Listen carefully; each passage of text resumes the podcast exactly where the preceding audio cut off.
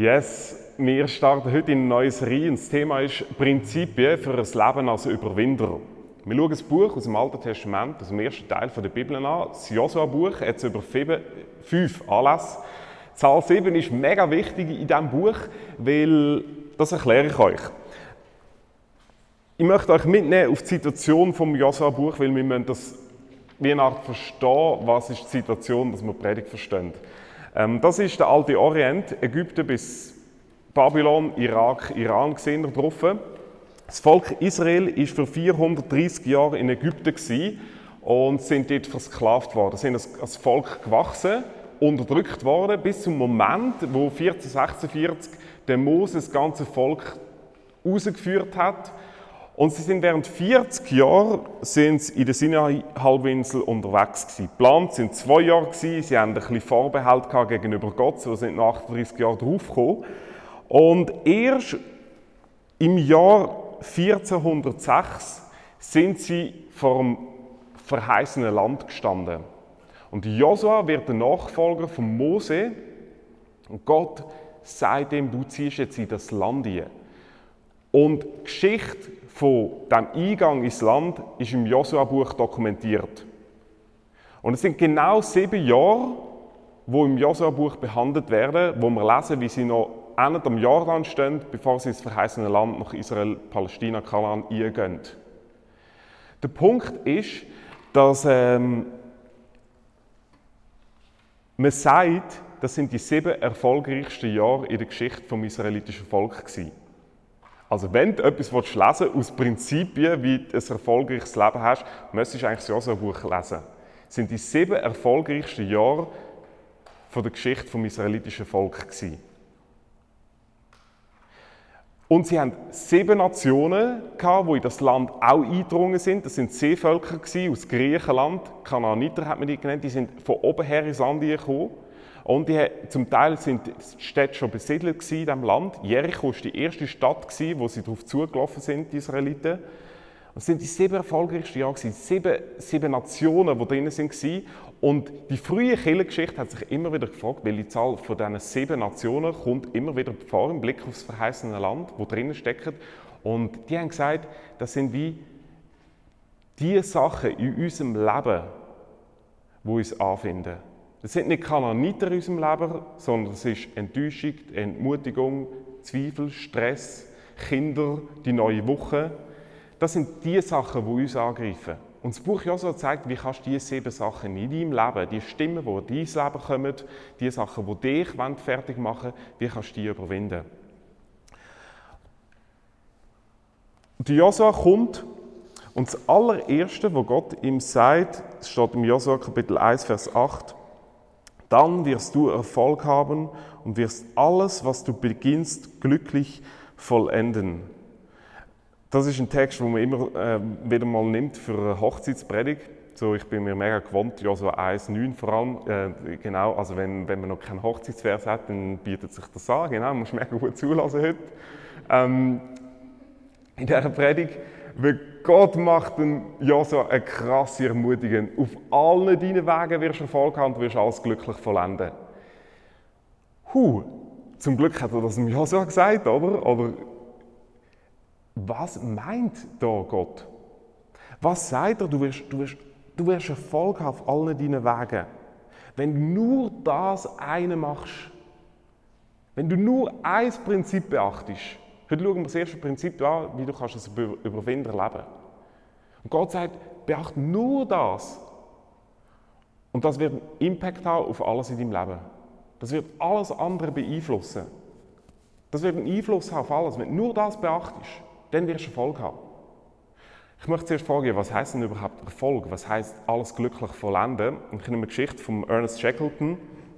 Der hat vor genau ähm, 100, ja, knapp 100 Jahren hat er ein Ereignis gehabt, ist während dem Ersten Weltkrieg aufgebrochen, um als Erster den Südpol zu durchqueren. Das war die Challenge zumal, weil man gehofft hat, dort gäbe es noch grosse Bodenfunde, ähm, die man hat, grosse Schätze. Ähm, er war leider vergeben, aber so hat er gesagt, ich wollte durch den ganzen Südpol durchgehen. Er hat äh, eine Mannschaft zusammengestellt von 28 Mann pro Schiff. Mit zwei Schiffen sind sie losgegangen, sind acht Monate unterwegs, 20'000 Kilometer haben sie hinter sich gebracht. 100 Kilometer sind sie entfernt vom antarktischen Festland, also dort, was immer Eis hat als Festland, ja genau, sind sie aber eingefroren als Schiff. Sind nicht mehr weitergekommen. Er hat Volldampf gegeben, alles probiert, sind nicht mehr weggekommen. Sie sind 80 Kilometer sind sie mit dem Eis im Pakis gedriftet, bis Eis so eine Gewalt gebracht hat, dass das ganze Schiff zerberstet ist. Und er ist mit der ganzen Mannschaft ab, ähm, ist unterwegs gewesen. Und äh, die, die, sind dabei gewesen. Und er ist ein Mann gewesen, wo der Erfolg nicht mit Sieg definiert hat. Wer er sagt, in der Nacht, wo ich vom Schiff ab bin, mit allen anderen zusammen, in dieser Nacht habe ich gebetet, dass ich alle in Zivilisation zurückbringen kann. Er sagt, Lux Südpol, er hat es nochmal versucht, 1922 Jahre später, aber er sagt, mein Ziel ist nicht mein Stolz. Ich habe eine Erfolgsdefinition, die anders ist.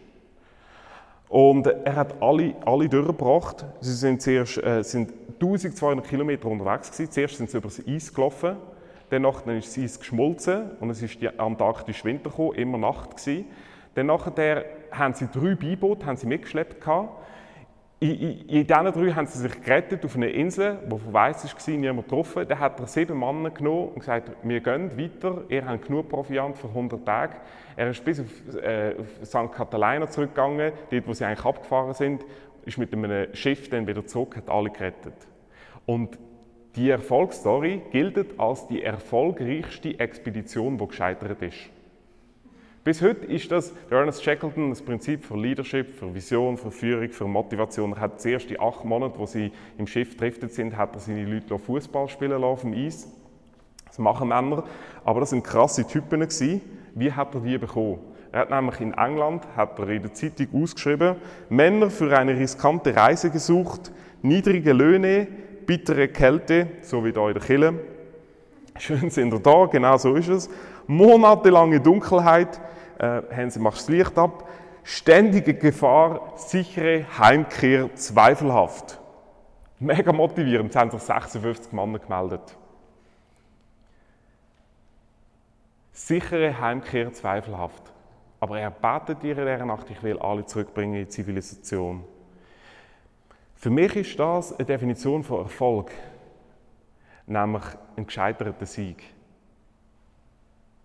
Erfolg bedeutet nicht, dass du Sieg hast in allem. Es ist etwas mehr, wo Gott dem Josua sagt. Aber du wirst Erfolg haben. Und es ist mega spannend, wenn man den Vers ganz genau liest, im Hebräischen, Josua 1, Vers 8, dann wirst du Erfolg haben und alles glücklich vollenden. Das hebräische Wort für Erfolg bedeutet eigentlich etymologisch, du wirst stark sein. In jeder Situation wirst du stark sein. Und du wirst glücklich vollenden bedeutet eigentlich, du wirst Einsicht haben. In jeder Situation wirst du Einsicht haben und Stärke von Gott bekommen. Das ist das, was Gott im, im Josef, das ist das, für mich ein Inbegriff von Ernest Shackleton, wo er gelebt hat. Es gibt einen anderen Bibelvers, Römer 8, Vers 37.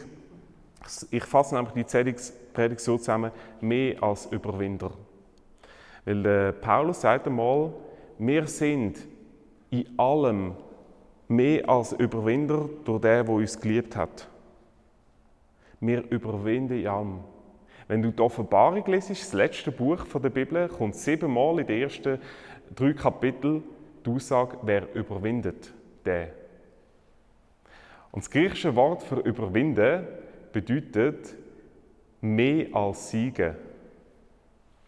Das Wort da, wo, wo der Paulus auch braucht, überwinden, heißt Hypernikao. Das bedeutet mehr als siegen. Das heißt, Erfolg ist mehr Sieg. Erfolg ist mehr als Geld, Erfolg ist mehr als Gesundheit, Erfolg ist mehr als alles, wo wir schlechthin definieren. Es ist etwas Tieferes, es ist eine Kraft, die Gott dir gibt und es ist Weisheit, die Gott dir schenkt.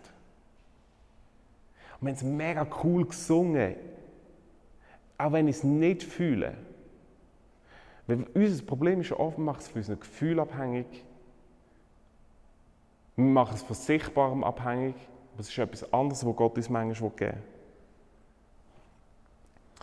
Und das ist, ist das, wo mir so zugesagt wird. Und es heißt nur, wenn du das eine machst. Es braucht nur etwas.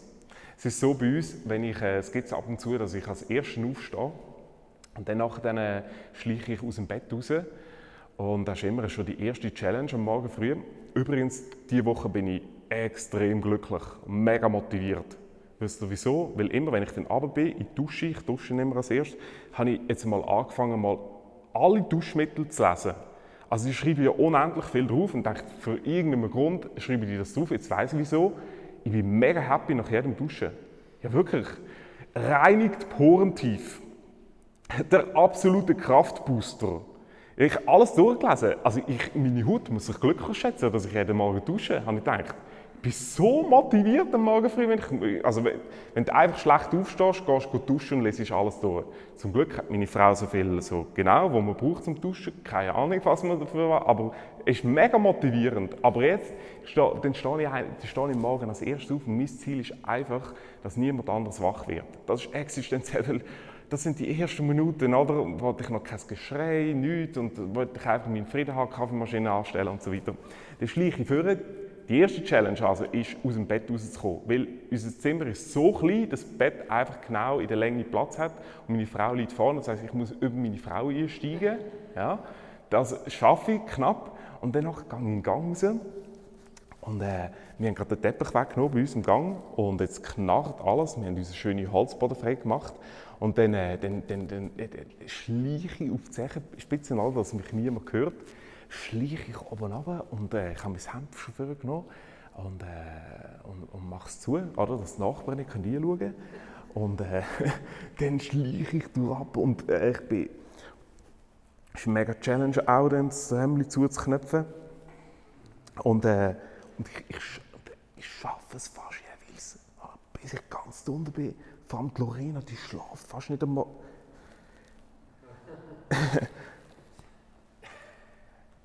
Und dann ist der Tag versaut. Dann muss ich eben nochmal duschen gehen. Warum? Wenn du nur das Erste machst, hat es einen Einfluss auf alles andere. Das Entscheidende ist das Erste. Ja, und dann wirst du Erfolg haben und alles glücklich verlenden, wenn du das Erste beachtest. Wenn, das, wenn, wenn du dich auf das konzentrierst, wenn das dir wichtig ist, es hat auf alles andere Einfluss. Und was ist das Erste, wo Gott dem Jasua sagt? So, jetzt ist leider meine Zeit vorbei. Muss ich heimgehen? Was ist das Erste? Dieses Buch des Gesetzes soll nicht von deinem Mund weichen und du sollst Tag und Nacht darüber nachsinnen, damit du darauf achtest, nach allem dem zu handeln, was darin geschrieben steht. Das sind zwei Sachen, wo, wo Gott dem Josua sagt. Nimm das Besuch von den Weisungen, so heißt das wörtlich. Es sind Weisungen, es sind Prinzipien, wo Gott dir gibt. Nimm das Buch und denk Tag und Nacht darüber nach und dann handle danach. Dann vermisch es mit Gehorsam und dann wird es ein heilendes Elixier. Denk darüber nach. Oh, und das löst etwas aus. Das ist interessant. Bevor der Ernest Shackleton abgereist ist in England ist Königin Alexandra gekommen und hat ihm zwei Bibeln gebracht. Die eine für ihn und die andere für die ganze Mannschaft. Wo sie im Januar, 15. Januar 1915, aus dem Boot raus sind, aus dem Schiff raus sind, weil es zerberstet ist, hat er alles zurückgelassen, was nur geht. Er hat sein goldene Zigarettenetui hat er zurückgehalten, hat gesagt, dass aller Ballast geht nicht. Die Bibel war ihm auch zu schwer gewesen, und dann hat er die Widmung, die Königin Alexandra reingeschrieben hat, er als einziges rausgerissen. Plus er sagt, die wunderbare Seite aus dem Buch Hiob. Dort hat er nämlich äh, Hiob 38. Hiob ist das Buch vom Leid. Und Hiob 38 stellt die Frage, wer hat es Eis gemacht? der hat die Bibel gekannt. Wenn du so schnell, schnell noch beim Flucht, noch, noch auf 38 noch weißt, dass dort steht, dass Gott sie Eis gemacht hat, er riss raus, er weiß, ich werde bei minus 90 Grad mit meinen Kumpanen durch die Antarktis wintern müssen. Er hat den Rest von der Bibel hat er zurückgeschmissen, weil er gefunden zu viel Ballast. Nur der Mac Lloyd, also, also McDonald's war auch schon dabei gewesen, mal, gefunden, geht nicht, hat die Bibel mitgeschmuggelt. Und das ist die Bibel, die Ernest Shackleton dabei hatte. Er hat das Prinzip gelebt. Er hat darüber nachgedacht, dass er spontan in der Nacht die richtige Seite rausgerissen hat. Ich möchte ähm, einen kurzen Abstecher machen. Und zwar, ich, ich lade dich ein, was, was wäre, wenn du anfängst zu sagen, und das mache ich. Ich lasse nicht nur Podcasts, sondern ich fange selber an, Bibel zu lesen. Ich glaube, es hat einen unendlichen Impact. Aber eine Challenge ist, ist das, was in der Bibel steht, glaubwürdig? Geh nur an eine deutsche universitäre Fakultät Theologie studieren und die erste Lektion, die sie dir lernen, ist in der Einleitung vom Alten Testament, dass alles, was du lesest da vom Josua, dass das nicht glaubwürdig ist. Das sind alles Legenden aus späterer Zeit zur Identitätsbildung vom Volk Israel, also so la Wilhelm Tell. Oder wir Schweizer wissen ja, sind wegen Wilhelm Tell. Hat der Schiller herausgefunden, ein Deutscher. Der Israel Finkelstein ist nämlich einer von denen, der das, der das lanciert hat. Er ist Archäolog und er hat gesagt, alles da, Josua. Und nachdem hat das Volk Israel unter dem Josua Jericho eingenommen. Das sind alles Legenden. Das ist gar nie passiert. Das Volk Israel war nie in Ägypten versklavt, nie Aussagen. Der Mose hat es nicht gegeben, alles nicht gegeben, alles vergessen. Wie sind sie auf das gekommen? Und das ist heute, für, ich merke, für viele ist das ein Problem. Ja, stimmt die Bibel überhaupt? Es gibt heute moderne Podcasts, RefLab, Hossa Talk oder Dino und Stego bei uns in der Schweiz. Ich lasse das momentan, vor allem weil ich mich immer mit einem treffe und, und zusammen, zusammen darüber austausche. Sie haben manchmal Sachen entdeckt, wo ich, wo ich gleicher Meinung bin. Aber sie gehen dem Strang nach, dass sie sagen, wichtig ist nicht, ist, dass alles passiert, sondern trifft es mich. Sie nennen das ein Gefühl von der schlechthinigen Abhängigkeit. Und dort habe ich einfach eine Frage. Ja, was ist, wenn du nicht mehr fühlst? Was ist denn? Und ich glaube, wenn wir wieder anders an die Bibel gehen, nämlich so, dass wir fragen, hey, mit der, mit der Grundsatz, äh, grundsätzliche Glaubwürdigkeit an die Bibel bringen. Ich glaube, wir werden etwas ganz anderes entdecken. Es hat eigentlich angefangen mit Jericho, dass man gesagt hat, dass der Josua hat es gar nicht gegeben. Wie ist das gekommen? Als erstes hat man festgestellt, um 1200 vor Christus, dass es mega viele Eroberungsfeldzüge in Israel. Das hat man archäologisch entdeckt. Viele niederbrannte Städte, zerstörte Städte und so weiter. Und dann haben sie gesagt, aha, da ist also Israel in das Land gekommen, 1200. Das war so die These über 150 Jahre. Und dann in der Mitte vom 20. Jahrhundert, um 1950, hat man in Jericho mal gedacht, jetzt mal richtig schauen und ausgraben, wie Jericho war. Und jetzt hat man was festgestellt? Um 1200 hat es gar kein Jericho gegeben.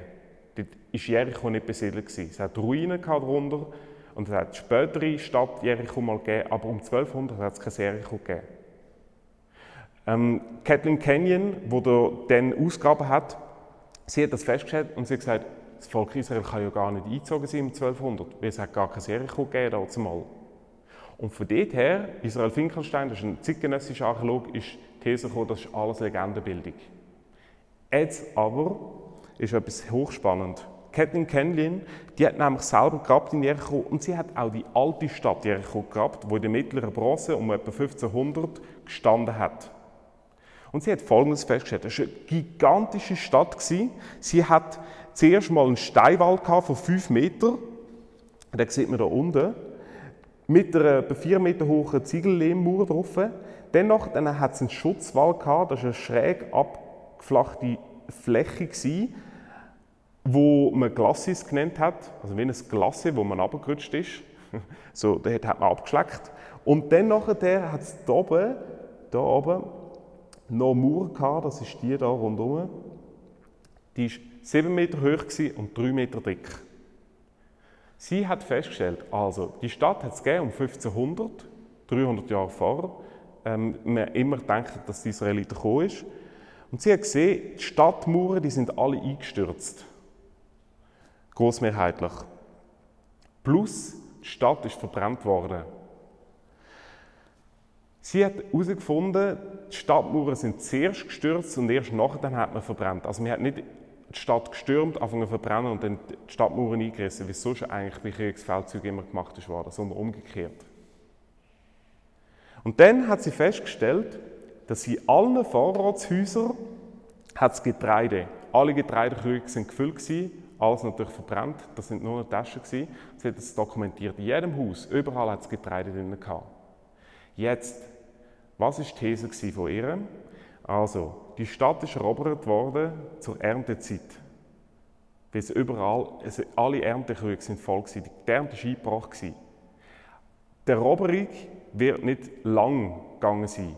Es wird nicht eine lange Belagerungszeit geben haben, sonst wären wär keine Reste mehr um, sonst wären alle Krüge leer von der Ernte, oder? Das ist logisch. Und jetzt ist interessant, Josua 3, wo das beschreibt, dass Jericho erobert wird unter dem Josua, sagt, es ist bei der Erntezeit passiert. Und sie haben genau sieben Tage gebraucht, um die Stadt einzunehmen. Sie haben erlebt, wie die Mauern eingestürzt sind und nachher haben sie alles verbrannt. Das ist genau die Reihenfolge. Jetzt, interessanterweise, das hat sie natürlich festgehalten, aber der Israel Finkelstein hat immer noch gesagt, das sind nicht die Israeliten gewesen. Das werden wahrscheinlich die Ägypter gewesen weil er hat einfach gesagt, die sind ja um 1200 gekommen. Das werden wahrscheinlich die Ägypter gewesen obwohl es kein Indiz bis heute gibt, dass zu dieser Zeit, um 1500, die Ägypter jemals nach Palästina gegangen sind und dort erobert haben. Jetzt der Selin, das war ein Archäolog, 50 Jahre vor der Catlin Canyon, der hat auch in Jericho ausgegrabt. Und jetzt kommen wir zum Höhepunkt. Der hat das Gleiche dokumentiert wie Catlin Canyon, einfach schon früher. Er ist in Vergessenheit geraten. Und er hat einen Ort ausgegraben, wo sie nicht geschafft hat. Das ist nämlich der Norden von der Stadt. Das ist da so schön ein bisschen skizziert, markiert. Er hat festgestellt, da sind die Häuser bis an die Stadtmauer ausgebaut worden. Bis, bis ganz zur Stusse. Und das ist der, einz, der einzige Ort, wo nicht Mauern eingestürzt sind. Und die Häuser sind stehen geblieben, da in diesem Bereich, im Norden von dieser Stadt. Und jetzt ist mega interessant, dass in Josua 5 heißt, es gibt eine Familie, der ihr Haus ist an der Stadtmauer gestanden und ist nicht eingestürzt. Das Haus von der Rahab. Über die werde ich noch predigen. Eine Hure, was es war. Und wenn, wenn du einfach mal die Fakten zusammennimmst und schaust, dann musst du sagen, wow, das sind Übereinstimmungen. Und wo, wo ich manchmal denke, ich habe ja an der Uni Basel studiert, das wird dort alles nicht, alles nicht gebracht. Ernst Selin kennt man nicht, schaut man nicht an. Und man datiert nicht um, sondern man sagt einfach, um 1200 sind gekommen, aber dann war Jericho gar nicht, gewesen, also hat es es gar nicht gegeben. Was wäre, wenn du sagst, hey, ich mache wieder das Erste. Ich nehme wieder Ernest Shackleton, meine Bibel, ich fange nächste Woche an. Was ist dein nächster Schritt? Gott sagt im Josua etwas sehr Spannendes, bevor er das sagt, mit Denken über die Bibel nach. Er sagt ihm nämlich, jede Stätte, auf die eure Fußsohlen treten werden, habe ich euch als Erbe gegeben. Überall, wo ihr drauf steht, das gebe ich euch. Und ich merke, das ist das Prinzip vom ersten Schritt. Und wer soll immer den ersten Schritt machen? Der andere. Interessant ist, was Gott mir sagt, mach du den ersten Schritt. Das ist das Prinzip. Mach den ersten Schritt. Mach den ersten Schritt in meiner Ehe, mach den ersten Schritt im Streit. Das ist manchmal mega schwierig, weil ich denke, ja, äh, Silke, du musst auch den ersten Schritt machen. Machen wir gleichzeitig, bam, haben wir gerade wieder Krieg, weil wir den Köpfe zusammengestoßen haben. Das Prinzip vom ersten Schritt. Meine Frage ist, was ist dein Schritt, den du heute machst?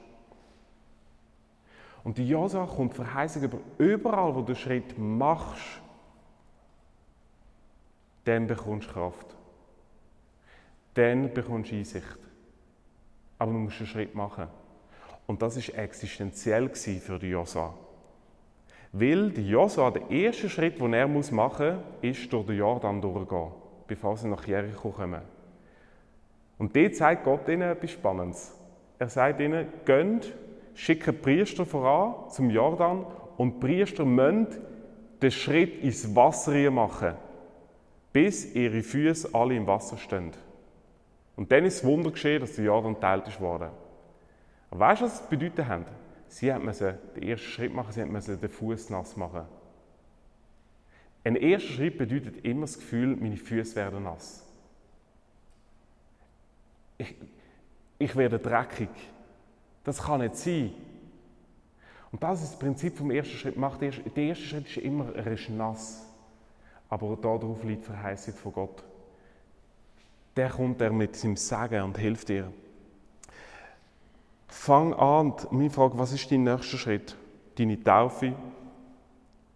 Anfangen, Bibel lesen? Mehr nachdenken über die Bibel? Ich merke, ich mache mir für alles meine Gedanken, wo ist mein nächster Schritt? Ich mache es mir beim Umbau vom Haus, ich mache es mir in meinem Job, welches ist mein nächster Karriereschritt? Ich mache es bei meiner Ehe, was ist der nächste Schritt bei der Erziehung, nächster Schritt, immer Schritt, die ganze Zeit Schritt. Aber ich merke, wo frage ich mich, wo fragst du dich, was ist eigentlich mein nächster Schritt im Blick auf mein geistliches Leben? Manchmal Gefühl, wir rennen in unserem Leben mega voraus, mit tausend Schritten, und unser geistliches Leben, wo hat das wieder mal einen Schritt gemacht? Es ist hochspannend. In der, in der theologischen Disziplin hat man eine Untersuchung gemacht und wollte fragen, was ist das Entscheidendste, was du machen musst, wenn du geistlich wachsen willst?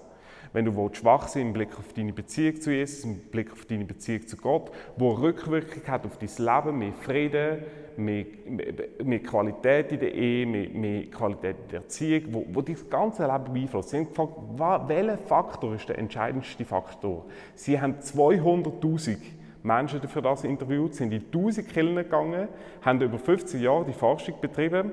Sie haben gesagt, der größte Faktor, was sie festgestellt hat, das, was die Leute am meisten geistlich gefördert hat, das ist das Nachdenken über die Bibel. Und interessanterweise, das hat eigentlich der Josua schon gewusst, Gott hat ihm gesagt, denk Tag und Nacht darüber nach. Das Ziel ist nicht, dass du eine Bibel hast, sondern eigentlich, dass die Bibel dich hat.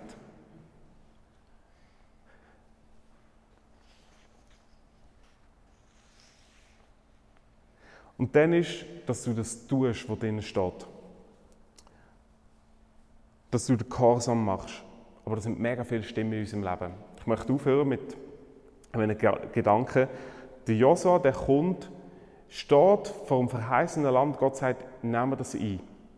Und ich werde das euch zum Erbe geben. Wisst ihr, was das bedeutet? Weißt du, was das bedeutet? Das heißt, er kommt es geschenkt über. Gott sagt nicht eroberes Land, sondern Empfangsland. Und er sagt ihm, überall wo du hinschenkst, ich werde das schenken, und zwar als Erbe. Das ist die entscheidende Frage. Ein Erbe kommst du nur über, wenn jemand gestorben ist. Wer ist gestorben? 60 Mal kommt im Josua-Buch vor, ich habe euch ein Erbe. Gott sagt, ich habe dir ein Erbe. Und 60 Mal kommt, ich habe dir ein Erbe. Ein Erbe. Ja, wer ist denn gestorben? Das ist die theologische Frage vom Josua-Buch. Wer ist gestorben? Und stirbt niemand im Josua-Buch. Wer ist gestorben? Das Neue Testament gibt eine Antwort darauf, weil es sagt, wir sind Erbe aufgrund vom Tod von Jesus. Ihm gehört die ganze Welt, Gott. Und er ist der, der stirbt. Es ist eine Frage im Josua-Buch, die vorausgeht und ist eigentlich immer von wer stirbt, wer stirbt, wer stirbt. Weil nur, wenn jemand gestorben ist, kommt aus Erbe, außer der Erbvorbezug. Aber das ist einmal, ja genau, kann man ja nicht immer sagen, gibt man schon das Erbe und so, dann wünscht man ja jemandem den Tod. Wer stirbt, das ist Jesus. Der für deine Sünde ans Kreuz geht wo stirbt für dort, wo wir nachlässig sind, wo, wo, wir, wo wir Fehler gemacht haben und wo sagt, ich schenke dir alles. Das ist mega Ermutigung für die Woche. Gott wird das schenken. Setze einfach den Fuß voran. Lass uns beten. Ich möchte in eine Zeit gehen, nochmal auch von, von zwei Songs. Und vielleicht überlegst du, was ist mein nächster Schritt? Was ist mein nächster Schritt? Jesus, ich danke dir, dass wir mit dir alles geschenkt haben. Dass wir mit dir nicht alles verdienen können, auch nicht müssen verdienen, auch nicht müssen erobern sondern du willst es uns schenken. Oh Jesus, beschenk mich. Beschenk uns. Beschenk uns in dieser Woche.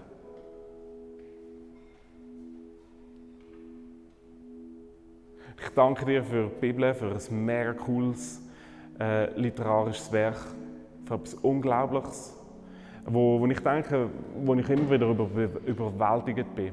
Ich glaube, darin sind Prinzipien für unser Leben, die uns werden geben, stark machen und Einsicht schenken. Ich möchte dich fragen, was ist dein nächster Schritt, wo du den Fuß drauf stellst, wo du sagst, ah, vielleicht ist es nass, vielleicht, ist, vielleicht, vielleicht fühlt es sich nicht richtig an. Dann möchte ich dir sagen, im Blick auf Jesus gibt es ein Prinzip. Viele Sachen sind richtig, obwohl sie sich falsch anfühlen. Im Blick auf Gott sind viele Sachen richtig, obwohl sie sich falsch anfühlen. Und dann mach es trotzdem. Setz den Fuß ins Wasser und geh. Mach den ersten Schritt. Amen.